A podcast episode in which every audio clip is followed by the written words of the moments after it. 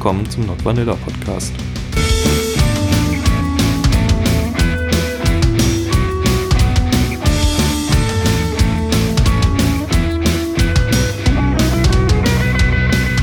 Ja, dann äh, herzlich willkommen zurück zum Not Vanilla Podcast.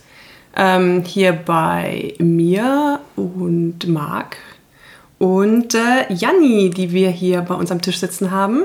Hallo. Hallo Janni. ähm, wir werden mit ihr ein bisschen über Bondage bzw. Self-Bondage reden. Janni, magst du einfach mal ein bisschen äh, was von dir erzählen? Was machst du so? Stell dich einfach mal vor. ja, also ich bin 20 Jahre alt, studiere in München und bin in meiner Freizeit kinky.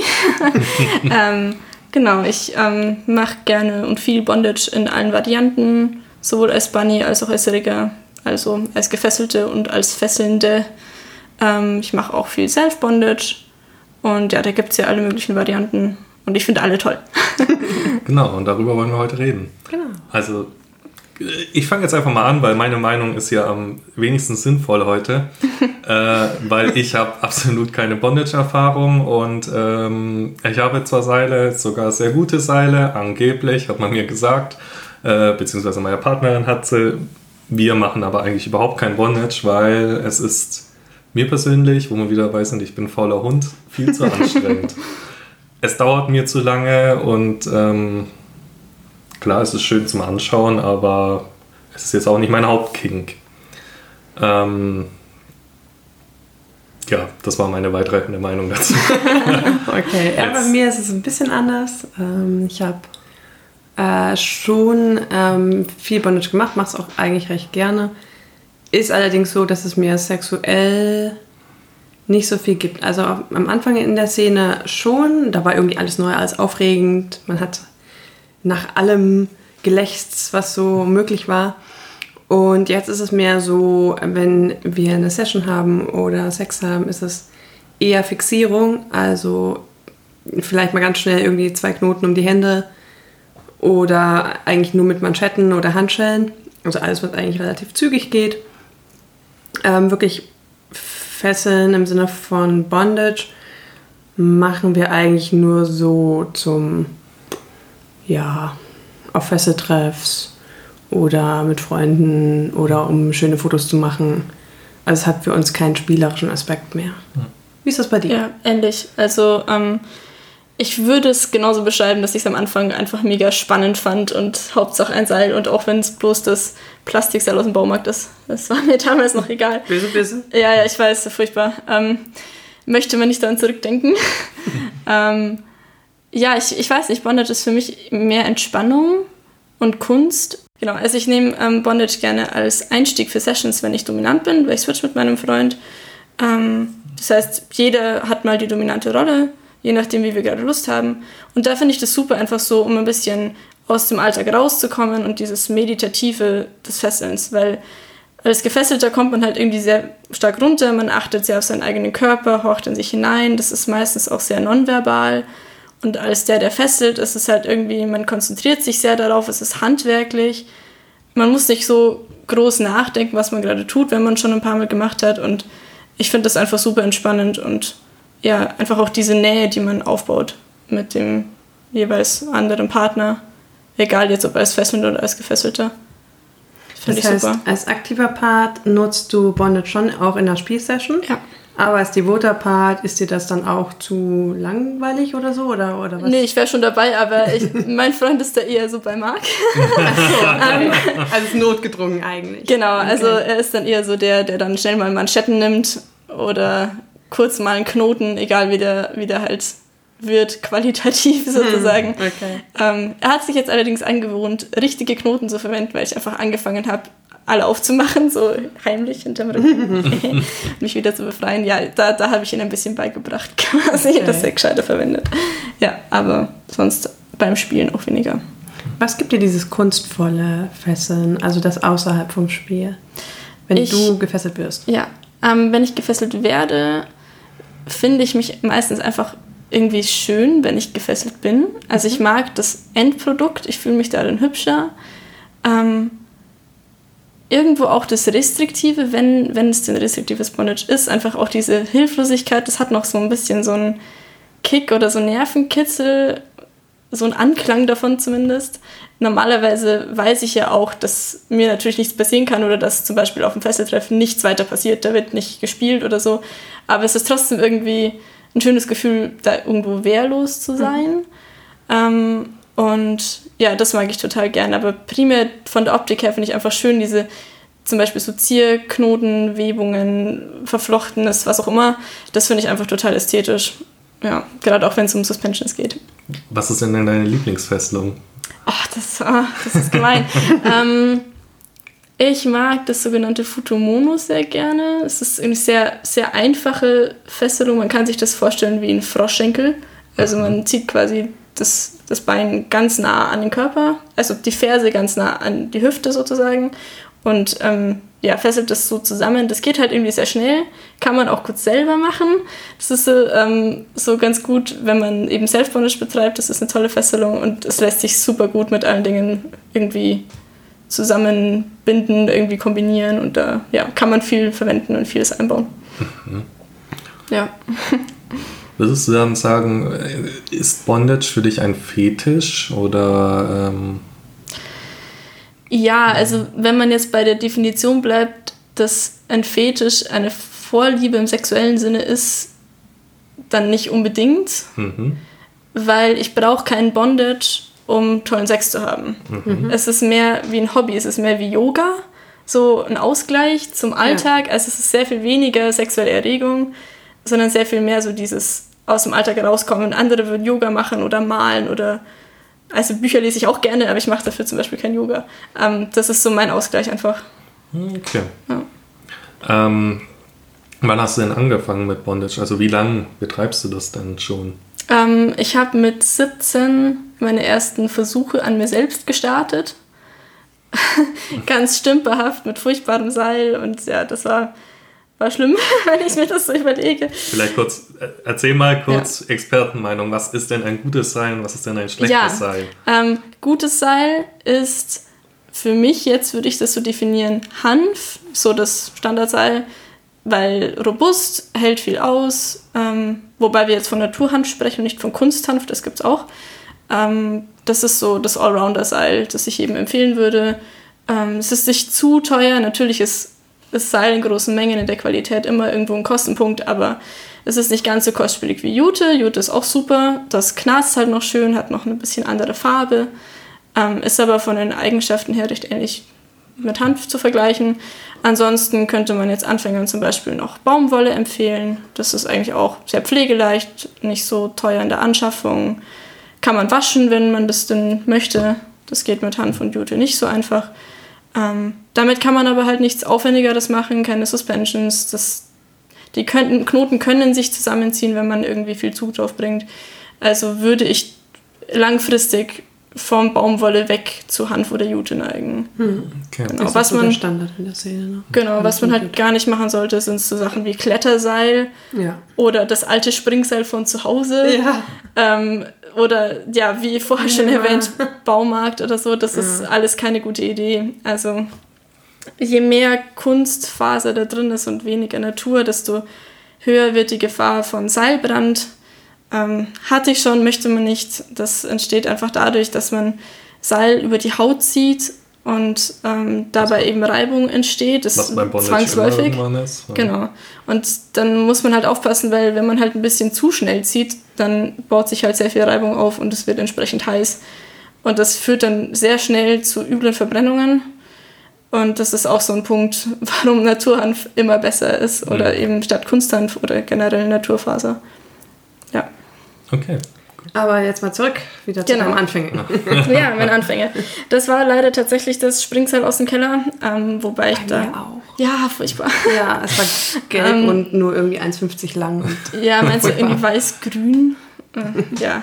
Nee, ähm, und damit habe ich halt dann so das erste Pentagramm um den Brustkorb geknotet oder so. Also so ganz einfache Sachen, die man jetzt einfach vom Bild mal gesehen hat und sich denkt, okay, wie komme ich da hin? Ich fange mal mit irgendwas an und tue dann da was dazu und knote da irgendwie Seile zusammen und also das, die Fotos möchte man nicht mehr angucken. Ähm, ja, aber das hat sich dann recht schnell gegeben. Also ich war ähm, mit 17 das erste Mal auf einem Stammtisch und habe da Kontakte geknüpft, auch in die Szene und ein bisschen drüber gelernt, okay, wie funktioniert das eigentlich mit Bondage und habe sehr schnell eingesehen, dass das, was ich da mache, absoluter Blödsinn ist.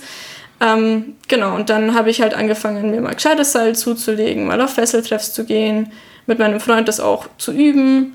Ähm, und dann irgendwann kam die große Hanfseilanschaffung und seitdem gibt es kein Halten mehr sozusagen. Wie viele Meter hast du dann gekauft?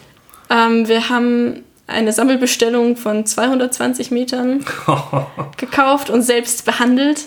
Das oh. war der große Punkt an der Geschichte. Mhm. Ähm, genau, haben es uns dann geteilt, zwei Pärchen. Also wir haben jetzt ungefähr 100 Meter Hanfseil zu Hause rumliegen. Die vielleicht, braucht man auch. Vielleicht, ja genau, das wollte ich ja. nämlich mal fragen. Wie viel für so eine Oberkörperfesselung zum Beispiel, wie viel Hamsseilmeter braucht man denn ungefähr? Kommt auf die Statur an. ja, das kommt auf die Statur an und auch auf die Fesselung. Also wenn man jetzt so ein 0815 Pentagramm fesselt, wie mhm. ich damals, dann langen wahrscheinlich 8 Meter. Ähm, bei dir? Bei mir, ja. Ich du bin bist klein. relativ zierlich. ja. ähm, sonst vielleicht ein bisschen mehr. Ja, also bei Marc würde ich schon zwei, zweimal acht Meter. Ja. Wobei man Seile ja immer doppelt nimmt. Genau. Ne? Also, also mit, man fesselt nicht mit acht Meter, sondern mit vier. Mit vier. Mhm. Genau. Also du bist eigentlich auch bei acht Metern. ich nicht so fett. genau. Na, wenn du aber zum Beispiel einen Futomono fesselst, ähm, äh, einen, einen Tecate Kote, das sind diese klassischen Genau, das ist ah, okay. ähm, im Endeffekt ist es mit den Händen hinterm Rücken in so einer Art Boxposition und man geht dann um, um die Oberarme zweimal und ähm, baut dann noch ein paar Sicherungen ein und noch irgendwelche Zierelemente. Genau. ähm, und wenn man sowas macht, dann braucht man schon deutlich mehr. Also da denke ich mal so dreimal acht aufwärts. Ja. Also ja. zweimal acht habe ich noch nirgends gesehen, glaube ich. Zweimal acht reicht bei mir, wenn man keine Verzierungen macht. Also nur okay. zwei Lagen mit Safeties mhm. komme ich sehr genau mit 2x8 Metern hin. Mhm. Ähm, aber alles, was darüber hinausgeht, braucht man noch ein extra ja. Seil. Aber also. normalerweise macht man das ja mit der Verzierung vorne auch noch. Ja, auch so ein bisschen als Sicherheitsaspekt wegen Rutschen und weiß nicht. Also so 24, ja. 25 Meter. Plus. Plus, Plus X. Ja. Das kommt dann auf die Statur des Bunnies und auf Verzierungen, Verwebungen und natürlich auch darauf an, wie eng man das Ganze macht, wofür man das benutzen will, wie stabil es sein muss. Ja. Ja, das ist nämlich mehr als man meint, weil eigentlich müsste man meinen, ja, ja, so ein Körper rum, keine Ahnung, halber Meter reicht. Aber ja. das, dass man gleich über 20 Meter braucht, äh, ja. finde ich schon krass. Und nur für den Oberkörper. Nur für den Oberkörper, ja. Ich meine, wir werden nachher bestimmt noch über Suspensions reden. Mhm. Das ist ja dann nochmal eine ganz andere Geschichte. Genau. Aber lass uns erstmal bei den Standards bleiben. Ja, genau. Genau, also du hast dann mit dem Springseil angefangen und dann irgendwann bestellt und selber behandelt sogar. Blut ja. geleckt. Ja. Mhm. Äh, was dann, ich habe schon oft gehört von Bondagern, dass es so war, sie spüren das erste Seil auf der Haut, die erste Fesselung und sind dann gleich voll drin. War das bei dir auch so? Also ich habe auf jeden Fall sehr schnell gemerkt, dass mir das gefällt. Ähm, also es ist nochmal was anderes, ob man das selbst macht und dann halt auch so wie ich eben nur sehr stümperhaft und halt irgendwie so das alles sehr locker und verrutscht und weiß nicht. Aber die erste richtige Fesselung, ähm, wo ich dann mal auf einem Fesseltreff war und von jemandem gefesselt wurde, der das auch kann tatsächlich, war das schon sehr überwältigend. Einfach dieses Restriktive und irgendwo auch mal Seil auf der Haut zu haben, das wirklich eng anliegt und auch irgendwo Druck ausübt und die Bewegungsunfähigkeit, die damit verbunden ist, das fand ich total klasse. Also da war ich vom ersten Augenblick an total happy damit und es war klar, das, das mache ich jetzt öfter. ja. Wie lange hat es denn gedauert, bis du dir so. Also damals warst du ja nur die Gefesselte. Genau. Wie lange hat dann der Weg von der Gefesselten zum, äh, also Rigger, sagt man ja, zum Fessler gedauert? Genau, also ähm, am Anfang, boah, das ist weiß ich gar nicht mehr so genau. Also einfache Sachen habe ich als Rigger schon öfter mal gemacht, gerade so irgendwie Hände zusammenfesseln oder Hände an Füße oder so, so Geschichten. Ähm, aber mich, mich hat halt die Kunst daran auch interessiert. Ich habe dann auch viel irgendwie an mir selbst geübt, weil zu dem Zeitpunkt war in meiner Beziehung das noch so, dass ich rein Sub war und mein Freund rein Dom. Mhm. Und wir haben dann halt irgendwann das Switchen angefangen und da war das auch so der Punkt, dass ich ihn öfter gefesselt habe. Ich habe es mir halt am Anfang auch oft nicht so zugetraut, weil man ist dann auf dem Fesseltreff und hat dann da Leute, die das total gut können und man denkt sich halt, ja, da brauche ich jetzt gar nicht erst anfangen, jemanden zu fesseln. Aber ich habe dann recht schnell gemerkt, wenn man so die paar Grundelemente am Anfang mal drauf hat, dann kann man da echt viel mit anfangen und dann hat es halt irgendwann Klick gemacht und ja. Hm, okay. Hast du das Ganze dann über, äh, also es werden ja oft von irgendwelchen Leuten auf Veranstaltungen Workshops angeboten. Äh, hast du es dann über die Workshops gelernt oder hast du es dir persönlich von jemandem im 1-1er zeigen lassen, der das konnte vorher? Oder vielleicht auch aus Büchern? Ich hab, es gibt ja durchaus auch viele äh, Fachmagazine dazu. Ähm, was waren da deine Medien, um das zu lernen? Ähm, ich habe mich da eigentlich rein auf die analoge Welt beschränkt. Also es ähm, gibt ja dann auch irgendwie Fesselanleitungen auf YouTube oder so. Da mag es gute geben, aber ich war mir da auch damals nicht so sicher, ob ich, ob ich dem wirklich vertrauen kann, was der Mensch mir da erzählt. Und es mhm. kursiert halt auch viel Blödsinn im Internet. Also das ist immer sehr mit Vorsicht zu genießen. Insofern habe ich mich da eigentlich auf den Fesseltreff beschränkt. Ich habe mir jetzt nicht irgendwie Bondage-Bücher oder Magazine gekauft, weil die halt meistens auch sehr teuer sind. Die Leserschaft mhm. ist halt auch klein. Ähm, ja, und jetzt auch, ich hatte jetzt nicht einen Lehrer sozusagen oder einen Mentor, der mir das beigebracht hat, sondern ich habe mir halt einfach rundum bei allen was abgeschaut, mehr oder weniger. Ähm, und auf Workshops bin ich jetzt auch nicht gegangen. Zum Teil auch deswegen, weil ich einfach noch zu jung war. Ah, okay. Weil viele Veranstaltungen sind dann halt ab 18 und die eigentliche Zuhörerschaft ist deutlich älter mhm. und mein Freund ist ein bisschen jünger als ich. Das heißt, ich hätte auch nur alleine hingehen können und nicht mit ihm. Und das war dann so ein Punkt, wo ich dann gesagt habe, okay, auf dem Fesseltreff gehe ich gerne alleine, das ist in Ordnung. Das sind meine ganzen Freunde, die ich eh schon vom Stammtisch kenne. Das ist non-sexuell, da wird nicht gespielt, da fühle ich mich wohl, das ist ein sicherer Rahmen. Aber auf irgendwie weitere Veranstaltungen der Art bin ich dann nicht gegangen. Mhm. Okay. Ähm, beim klassischen Bondage, das ihr jetzt schon ein paar Mal erwähnt, äh, es hat ja was sehr Kunstvolles. Mhm. Und ich mit meinem begrenzten Wissen kenne jetzt den Begriff Shibari.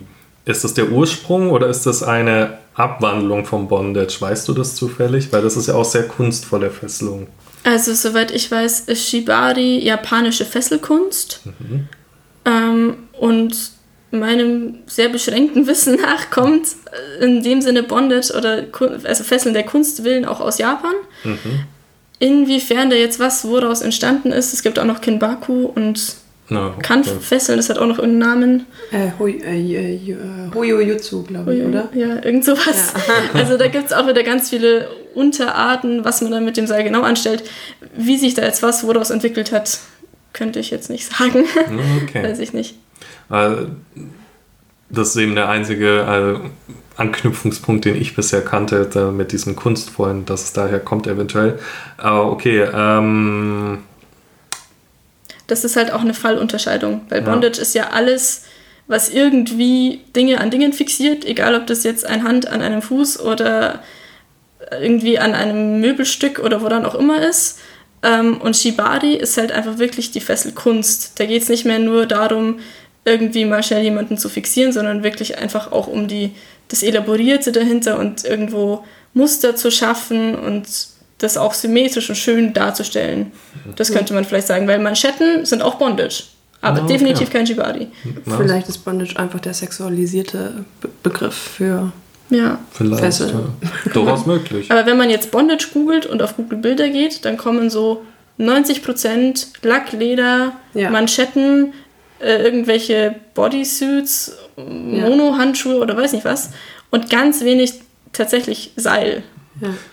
Zählt es dann für dich als aktive äh, Bondagerin dann tatsächlich auch noch zum Bondage oder würdest du das eher als das eine ist Fesseln und das andere ist Bondage bezeichnen? Ähm, ich, ich benutze Bondage als Begriff für Fesseln mhm. in meiner eigenen Definition. Also wenn ich jetzt sage, ich mache Bondage, dann meine ich damit definitiv kein, keine Ledermanschetten. Mhm. Aber wenn man es jetzt streng nimmt, dann nur dem englischen Begriff nach, wäre das mit drin, ja. Weil es ja einfach ums Restriktive geht. Okay. In so grob geschätzt, in wie viel Prozent deiner oder eurer Sessions kommt Bondage dann vor? Boah. 30, 40. 30, also gar nicht so viel eigentlich. Das ist eigentlich sehr außerhalb von Sessions. Hm, okay, also. Aber du hattest erwähnt, du machst es öfter. Ja. Also machst du es auch ähm, für dich selbst, an ja. dir selbst. Ja. Wie sieht das aus?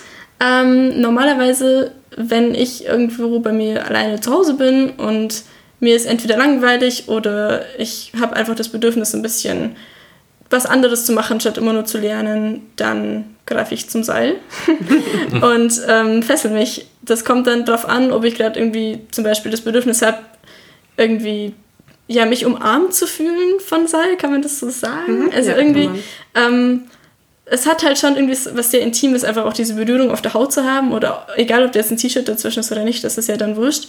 Ähm, das ist irgendwie sehr schön. Also ich fühle mich da sehr geborgen und sehr umarmt. Also wenn es mir jetzt irgendwie schlecht gehen würde, würde ich mich zum Beispiel dann fesseln und dann ging es mir besser. So in die Richtung. Manchmal habe ich auch so irgendwie plötzlich Gedanken im Kopf, so von wegen, boah, das wäre doch super, wenn man das irgendwie hinkriegen würde. Das probiere ich jetzt aus. Also dann hat das mehr so. Fesselung oder? Genau, also ich, ich habe äh, tatsächlich erst gestern ähm, hatte ich die Schnapsidee, ähm, ob man es schaffen würde, einen Traumfänger zwischen die Beine so zu knüpfen. Also wenn man die Beine ah. wie so im Schneidersitz so ein bisschen aufmacht, mhm. da hat man ja so ein Viereck, Kreis, ähnliches, was auch immer, ob man da einen Traumfänger reinweben kann. Und das habe ich dann einfach mal ausprobiert zum Beispiel. Also so Sachen mache ich dann. Und hat es geklappt? Einigermaßen. es ist nicht ganz das geworden, was ich wollte, aber es war ganz passabel. Wow. ja. Nicht schlecht. Für mich wäre das ein riesen Knotenhaufen geworden, einfach nur. Aber wenn du sagst, es geht dir schon auch um dieses Fixiertsein, um dieses Restriktive, ähm, wenn du dich selber fesselst, dann müssen ja die Hände immer frei bleiben. Ja.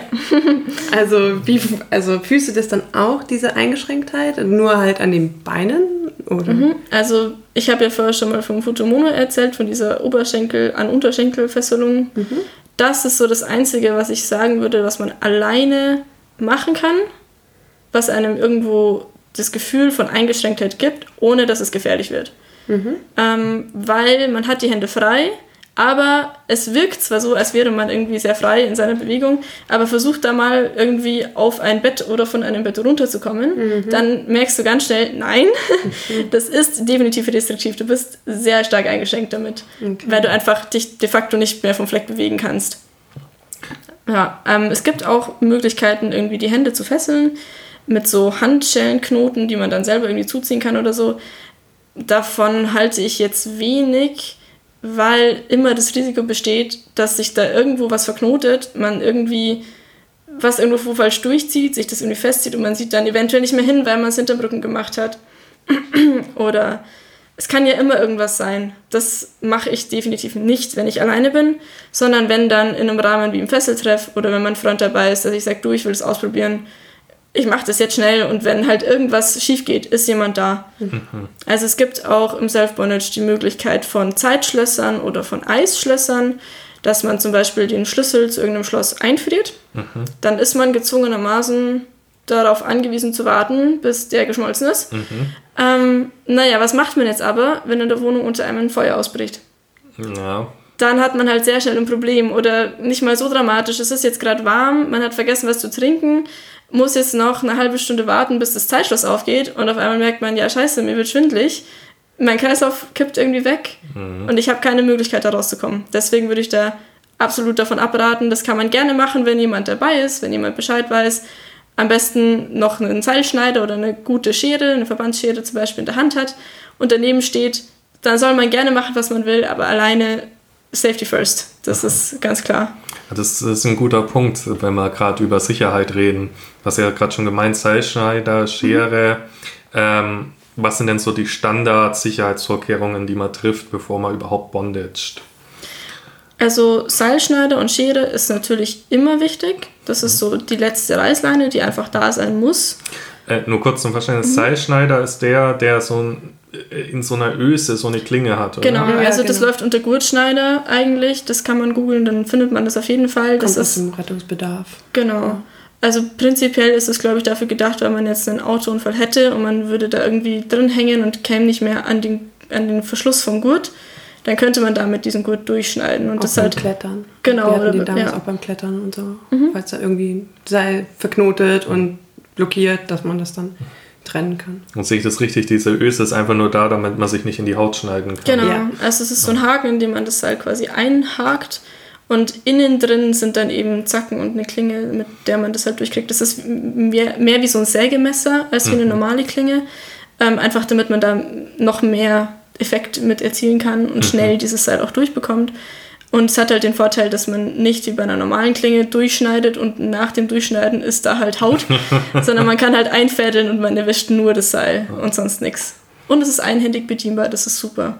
Also wenn ich jetzt irgendwie merke, es ist irgendwas schiefgelaufen und ich hänge gerade zum Beispiel in der Suspension, ich kann mich mit einer Hand festhalten, kann ich mit der anderen Hand eben diesen Seilschneider zücken. Den habe ich auch immer mit an mir am Körper, wenn ich irgendwas mache. Mhm. Ähm, und kann mich da befreien. Aber das ist ja nur die letzte Reißleine. Also prinzipiell gibt es viel mehr Sicherheitsmechanismen beim Bondage. Das ist wirklich so das Letzte, wenn gar nichts anderes mehr geht. Ich habe es auch noch nicht erlebt, dass ich, also ich war noch nie dabei, wie man Seil durchschneiden musste. Ich. Ich weiß von einem Pärchen aus dem Bekanntenkreis, die Seile durchschneiden mussten, aber das, also wirklich einmal im ganzen Bekanntenkreis, sonst habe ich es noch nicht miterlebt. Was generell ähm, immer als Sicherheitsvorkehrung äh, oberstes Gebot ist, ist Reden. Ja. Tatsächliche Kommunikation. Kommunikation Gerade ja. mit, bei Bondage mit dem Partner auf jeden Fall vorher reden, nachher reden, währenddessen reden. Vor allem währenddessen reden. Vor allem das ist, glaube ich, der größte Punkt. Ja, aber auch ja. vorher, wenn, also, weiß nicht, bei mir ist zum Beispiel so, ich hatte vor, ich glaube, mittlerweile einem Jahr eine Hand-OP am Handgelenk. Seitdem ist mein Handgelenk halt nicht mehr so floppy-toppy, war es auch davor nicht. Ähm, das heißt, wenn da großes Gewicht drauf ist, das ist einfach blöd. Das sollte mein Öger wissen, dass er da halt auch Rücksicht nimmt. Und das ähm, der kann das ja nicht riechen. Das, also außer er sieht jetzt zufällig die Narbe, aber ansonsten kann er ja nicht riechen, so, oh, vielleicht hat sie was am Handgelenk. Ähm, deswegen auch als Bunny wirklich kommunizieren, wenn, wenn da was bekannt ist, auch, ähm, keine Ahnung, Kreislaufschwäche, wenn man weiß, man hat einen gewissen ähm, schwachen Kreislauf oder vielleicht man hat äh, den ganzen Tag noch nichts gegessen und es ist mega warm draußen oder so, ähm, dann sollte man da schon aufpassen und das auch mitteilen. Ja und auch während der Fesselung. Also ich hatte am Anfang immer noch ein bisschen diese Hemmschwelle, dass man dem Rigger auch kommuniziert, ich muss aus diesem Seil jetzt wieder raus. Weil der Mensch ja. macht sich ja wahnsinnig viel Arbeit mit dir und versucht da irgendwie was Schönes zu zaubern und steckt da Arbeit und Mühe rein und irgendwann fängt irgendwas an zu kribbeln oder einzuschlafen. Und der erste Reflex ist dann so, ach, das geht schon noch eine Weile, das muss ich ihm doch jetzt nicht gleich sagen, der muss ja alles wieder aufmachen, war alles umsonst. Und das ist tatsächlich beim ersten Mal schwierig, diese Schwelle auch zu überwinden und zu sagen, hey, okay, da ist was nicht richtig, das passt nicht mehr so, ich muss da jetzt wieder raus oder wir müssen das ändern. Aber das ist halt essentiell, weil sonst kann halt tatsächlich mal was kaputt gehen, wenn man es übertreibt. Mhm. Und genau, also das ist halt auch sehr wichtig. Einfach so ein bisschen in sich reinhorchen, mal gucken, wenn ich jetzt die Finger bewege, geht es gut, spüre ich noch alle Fingerkuppen, ähm, wie geht es meinen Füßen, einfach so ein bisschen drauf zu achten. Da hat halt auch der Gefesselte, das Bunny, die Verantwortung, das auch zu kommunizieren. Weil mhm. selbst der beste Rigger kann absolut nichts mehr daran ändern, wenn das Bunny nicht sagt, was ihm fehlt. Ja, ja klar. Was man natürlich tun kann und sollte als Rigger nachfragen. Ja, natürlich. Also auch mal die Hände in die Hand nehmen, auch mal sagen, hier beweg mal deine Finger und auch fragen, passt alles noch, ist, ist, ist noch alles okay, kribbelt irgendwas. Das kann man natürlich machen, aber im Endeffekt wie Janni schon sagt, man ist darauf angewiesen, dass man dann auch eine ehrliche Antwort bekommt. Mhm. Weil wenn da gerade der Arm schon seit fünf Minuten eingeschlafen ist, Bunny aber nichts sagt. Und ja. dann merkt man halt irgendwann, okay, die Hand läuft blau an, ja. aber der Mensch sagt nichts. Das ist halt suboptimal. Und dann käme es halt dazu, dass man sagt, man muss mal was aufschneiden. Mhm. Ähm, ich glaube, vorhin hast du schon mal erwähnt, es gibt dann irgendwie noch Sicherungen oder Coco hat was gesagt. Mhm. Das sind, sind es dann spezielle Knoten, die man mit einbaut? Ja, so in die Richtung. Also ähm, öfter sind es auch einfach nur zum Beispiel zusätzliche Seillagen, damit irgendwie nichts verrutschen kann. Mhm. Ähm, also wenn ich jetzt zum Beispiel ein Seil um den Oberkörper habe, das einmal um beide Arme rumgeht, quasi vom Rücken über den Oberarm nach vorne über die Brust, andere Oberarm und zurück, dann könnte das ja jetzt einfach nach oben abrutschen Richtung Hals. Hm, ja. Da möchte man kein Seil haben. ähm, das ist auch so eine Regel, kein Seil um den Hals, kein Seil um Gelenke, vielleicht mit Ausnahme von Hand- und Fußgelenken, aber da halt auch mit Vorsicht. Ähm, ja, und dann muss man halt zum Beispiel ein Seil zwischen Arm und Körper durchführen, quasi durch die Achsel durch, das einmal um dieses Querseil rumwickeln und wieder zurück. Dann hat man da so eine Verankerung geschaffen und dann kann es nicht mehr nach oben wegrutschen, weil da mhm. einfach das Schultergelenk dazwischen ist. Genau, das wäre zum Beispiel so, eine, so ein Safety im klassischen Sinne. Okay, ja, ich glaube, dann haben wir über Sicherheit mal genug geredet. Ja. Dann kommen wir jetzt mal noch zu dem Real Shit. Ja, zu dem Real zu, Shit. Zu den Suspensions. Genau. genau. Die sind nämlich immer besonders faszinierend auch ja. zum Anschauen. Die schaue ich mir auch selber sehr gerne an. Vielleicht äh, magst du kurz äh, erzählen, was das ist. Also Suspensions sind Hängebondage, das heißt, man fesselt jemanden normalerweise am Boden in eine Art ja, Geschirr oder Aufhängung ähm, und hat dann einen Hängepunkt ähm, normalerweise ist das irgendwie in Form von einem Deckenhaken oder einem Turnring, irgendwas in die Richtung. Ein richtig stabilen Genau, da wollte ich Und auch noch dazu kommen. Richtig stabiler Balken. Richtig. Oder Decke, ja. Oder also Decke. Ähm, wer in einer Altbauwohnung wohnt, der kann sich von diesem Gedanken ganz schnell verabschieden. Da klappt nämlich gar nichts. Da ja. muss man sich dann so ein tolles Holzgerüst in die Wohnung stellen. ja. Genau, also und daran hängt man dann das Bunny auf. Hört sich sehr brachial an, ist aber sehr schön. ja, es sieht, äh, es hat was von, es hat eine gewisse Leichtigkeit, finde ja. ich, beim Zuschauen. Ja. Es hat auch was von Fliegen, wenn es eine gute Suspension ist. Dieser Nervenkitzel von dem ersten Mal, sich in das Seil fallen lassen und dem Vertrauen, dass es einen hält, das ist total toll. Und man, es ist ein bisschen, bisschen wie Hängematte, aber anders. ähm, Anspruchsvoller. Ja, anspruchsvoller. Es ist nicht ganz so entspannt, das ist richtig. Also es ist schon Man muss ja als Bunny auch ziemlich arbeiten damit. Ja. Wenn man da hängt wie so ein nasser Sack, dann wird das auch sehr, sehr schnell sehr unangenehm. Da muss ja. man schon ein bisschen mit dem Seil auch mitarbeiten. Mhm. Sonst, äh, also sonst verrutschen Seillagen, rutschen dahin, wo sie vielleicht nicht hin sollten oder es, es wird einfach unbequemer, wenn er irgendwie schief hängt, so wie man eigentlich gar nicht hängen sollte. Ähm, ja, dass man halt ein bisschen das Gewicht verlagert, mhm. schaut, wo liegt eigentlich das Hauptgewicht gerade. Wenn ich jetzt da ein bisschen anspanne, zum Beispiel, mich jetzt nicht durchhängen lasse, sondern die Bauchmuskulatur zum Beispiel mit anspanne, dann verteilt sich das ganz anders. Da kann man selber auch ganz gut steuern, was das angeht. Mal gleich noch ein Workout. Genau. Wie Yoga. Es, es ist ja. auch anstrengend. Ja. Also. Ich glaube das total. Auf allen Ebenen. Ja, auch, auch, auch als Rigger, ne? Also wenn, ja. wenn ich selber fessel, dann merke ich das immer, wie krass anstrengend das ist. Dabei macht man eigentlich nur ein paar Armbewegungen, läuft vielleicht mal einmal um, um, um das Bunny rum, aber es ist auch kognitiv so krass mhm. anstrengend, mhm. weil du musst logisch denken, du musst gucken, was will ich, wie komme ich dahin, wie schaffe ich das, dass es sicher ist äh, dann noch ständig musst du ja irgendwo das Seil rumwickeln und dann natürlich je nach Seillänge die restlichen acht Meter da durchziehen. Ähm, das ist schon nicht ohne. Ich habe also. mir schon blutige Fingerspitzen geholt, wenn die beim zu vielen Fesseln, ja. Uh. ja. Bist du vielleicht wie beim Segeln so Handschuhe anziehen? Ja, ja. aber das nimmt dann auch den Reiz raus, wenn man es nicht mehr in der Hand hat, das Seil. Das stimmt. Ja. Das stimmt. Oh, und was, was ja super schön ist, sind die Spuren vom Fesseln. Ja. Ja. Rope Marks. Die sind super. Also man bekommt von, von Seil, das auf der Haut war und da Druck ausgeübt hat, Abdrücke im Endeffekt. Mhm. Und je nachdem, wie das Seil gedreht ist, sind die auch manchmal ein bisschen unterschiedlich. Und je nachdem, wie empfindlich man dann ist, ähm, bleiben die halt auch eine Weile.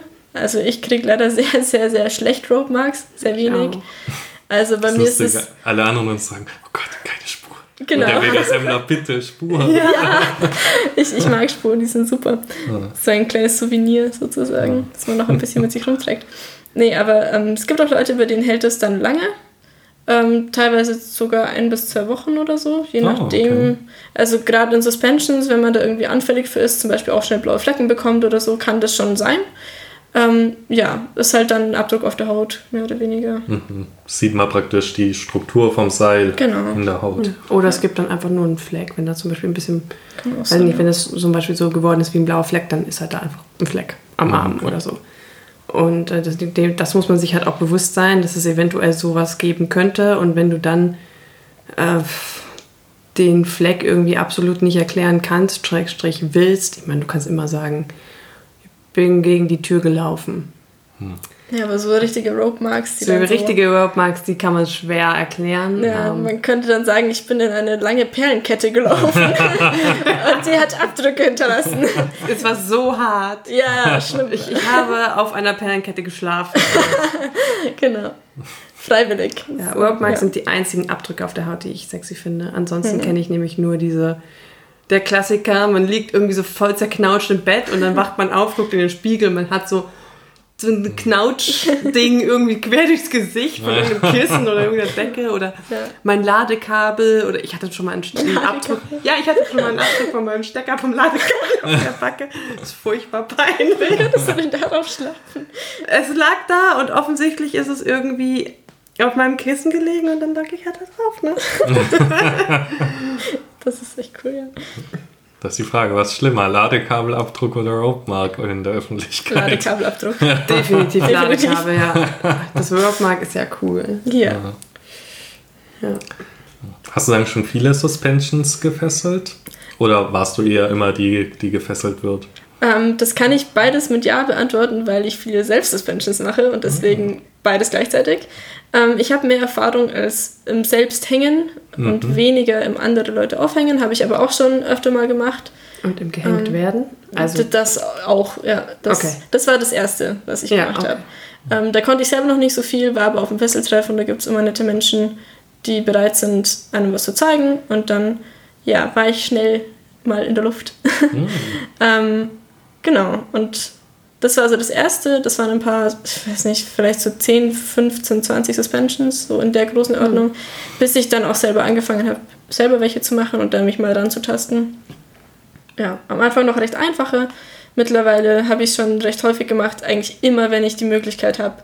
Wenn irgendwo ich weiß, jemand hat einen Hängepunkt, an dem das möglich ist, stehe ich sofort da und bettel, dass ich ihn quasi mal hernehmen darf, so in die Richtung. Oder halt auf jedem Fesseltreff, also wann immer ich irgendwie kann, mache ich das weil es mir so Spaß macht.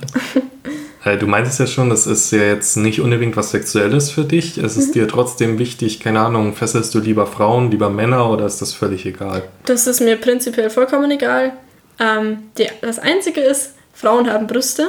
Da kann man meistens noch tolle Sachen mitmachen, dass man zwischen den Brüsten irgendwie ein Seil durchlegt oder so. Das sieht nochmal deutlich ästhetischer aus, wenn man halt einfach das das Oberteil so ein bisschen flach drückt zwischen den Brüsten, dann sieht das irgendwie sehr schön aus. Dann mhm. hält auch vieles besser ähm, als bei Männern, wo halt tendenziell der Oberkörper sehr gerade ist und sehr flach im Allgemeinen und da hält vieles nicht ganz so gut. Aber prinzipiell ist mir das egal.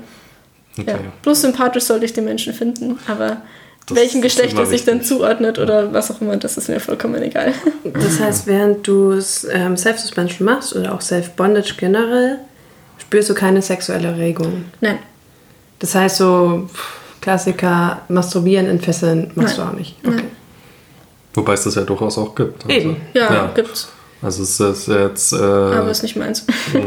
das muss ja auch nicht. Jeder hat ja seinen eigenen Kink, aber ja. mal zur Vervollständigung sollten wir es mal erwähnen. Es gibt durchaus Leute, die finden das sehr erotisierend ja. und bei denen ist das auch der Hauptkink. Die Fesseln nur gibt es auch. Ja. Ähm, gibt's, gibt's Sachen im Bondage, also Fesselungen oder Praktiken, wo du sagst, nee, die mache ich überhaupt nicht, da lasse ich die Finger von, weil, keine Ahnung, zu gefährlich oder gefällt mir einfach nicht, sieht nicht schön aus? Ähm, nein, würde mir jetzt nichts einfallen. Schmerzbondage? Mag ich so, das ähm, ist aber vielleicht noch ganz interessant, da können wir noch kurz drüber genau, reden. Genau, also es gibt noch Schmerzbondage, das ist so. Also ich habe da schon Leute Sachen machen sehen, die ich nicht machen würde. Aber prinzipiell mag ich Schmerzbondage ganz gerne, weil ich halt auch sehr masochistisch bin. Also passiv magst du es? Genau, passiv, ja. ja, passiv als Gefesselte. Ähm, als Fesselnder bringt mir das nichts. Ich kann es auch gar nicht, gebe ich zu. Habe ich sollte vielleicht so dazu sagen, davon. dass Schmerzbondage äh, eine Praktik ist, die definitiv eher fortgeschritten ist. Sehr fortgeschritten. Und ja. äh, Schmerzbondage macht im Prinzip all das, wo du vorher sagst, tut das ja nicht, tut Schmerzbondage auf eine sehr, sehr, sehr spezielle Weise und nur deswegen, weil es eben so genau nach dieser Weise passiert, ist es dann doch okay.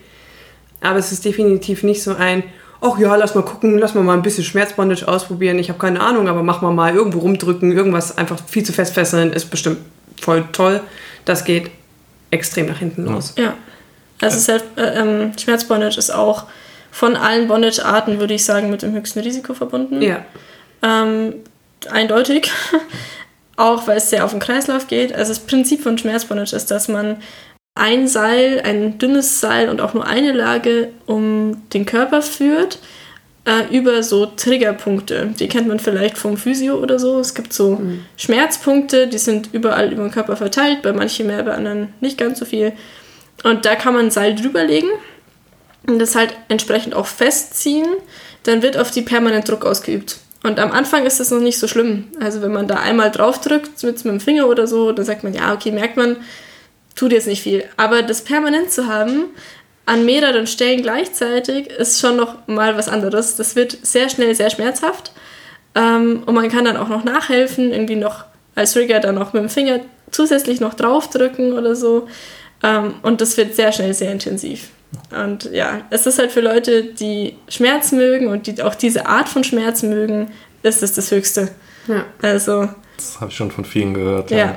also es gibt eigentlich nur zwei Möglichkeiten. Entweder man steht voll drauf oder man kann das gar nicht ab. Was dazwischen habe ich tatsächlich noch nie, nee. nie getroffen. Nee, ich also ich kann es zum Beispiel gar nicht ab. Äh, du stehst da voll. Ich liebe es, ja. Also so ein Mittelding gibt es da irgendwie. Ist wie Lakritze, ja. Es gibt Menschen, die es lieben oder hassen, ja. aber was dazwischen gibt es nicht. Die Lakritze des BDSM. ja, genau. Vielleicht sollten wir die Folge so nennen.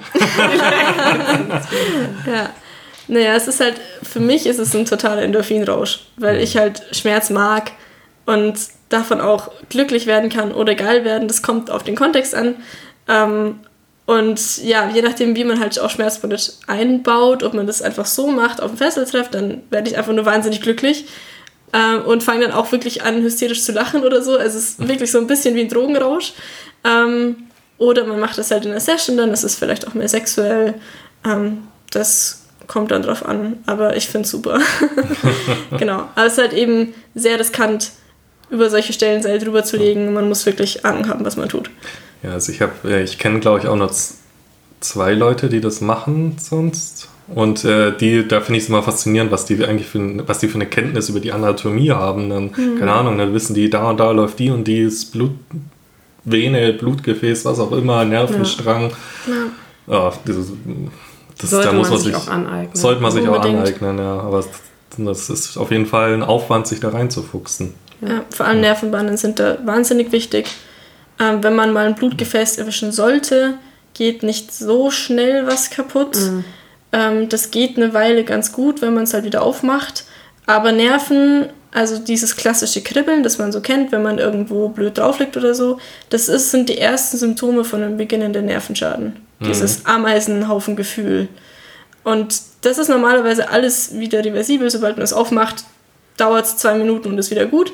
Wenn man das aber halt nicht aufmacht, kann das schnell permanent werden und auch wirklich bleibende Schäden dann verursachen.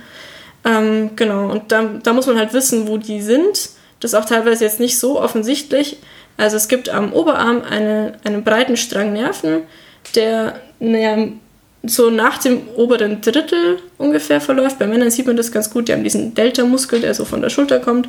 Ähm, und da drunter quasi ist dieses Nervenbündel, das den Unterarm versorgt. Und man käme jetzt ja nicht einfach so auf die Idee zu sagen, da mitten im Arm, genau da ist jetzt so ein Nerv. Mhm. Insofern muss man das halt schon recherchieren und sagen, okay, da darf ich halt kein Seil hinlegen, fertig. Drüber und drunter ist okay, aber die ganze Mitte vom Oberarm ist halt tabu, weil man weiß auch nie genau, ob bei dem Menschen, den man gerade fesselt, das zwei Zentimeter weiter oben oder unten liegt. Eben. Da ist dann einfach kein Sicherheitsspielraum da, das ist einfach so fertig, da kommt kein Seil drüber. Ja, das ist ein gutes Schlusswort, würde ich sagen. ja. Zusammenfassend kann man sagen, Bondage sehr schön, aufwendig. Aber tut nichts Dummes. Äh, genau, tut nichts Dummes. Fesselt euch am besten nur, wenn jemand anders dabei ist und wenn es kribbelt, wieder aufmachen. Ja. ja. ja. Ansonsten habt Spaß. Ja, das ist ein gutes Schlusswort. Deswegen, wie immer, äh, bitte liken, folgen, kommentieren, äh, stellt uns Fragen. Äh, gibt uns Feedback. Gibt uns Feedback.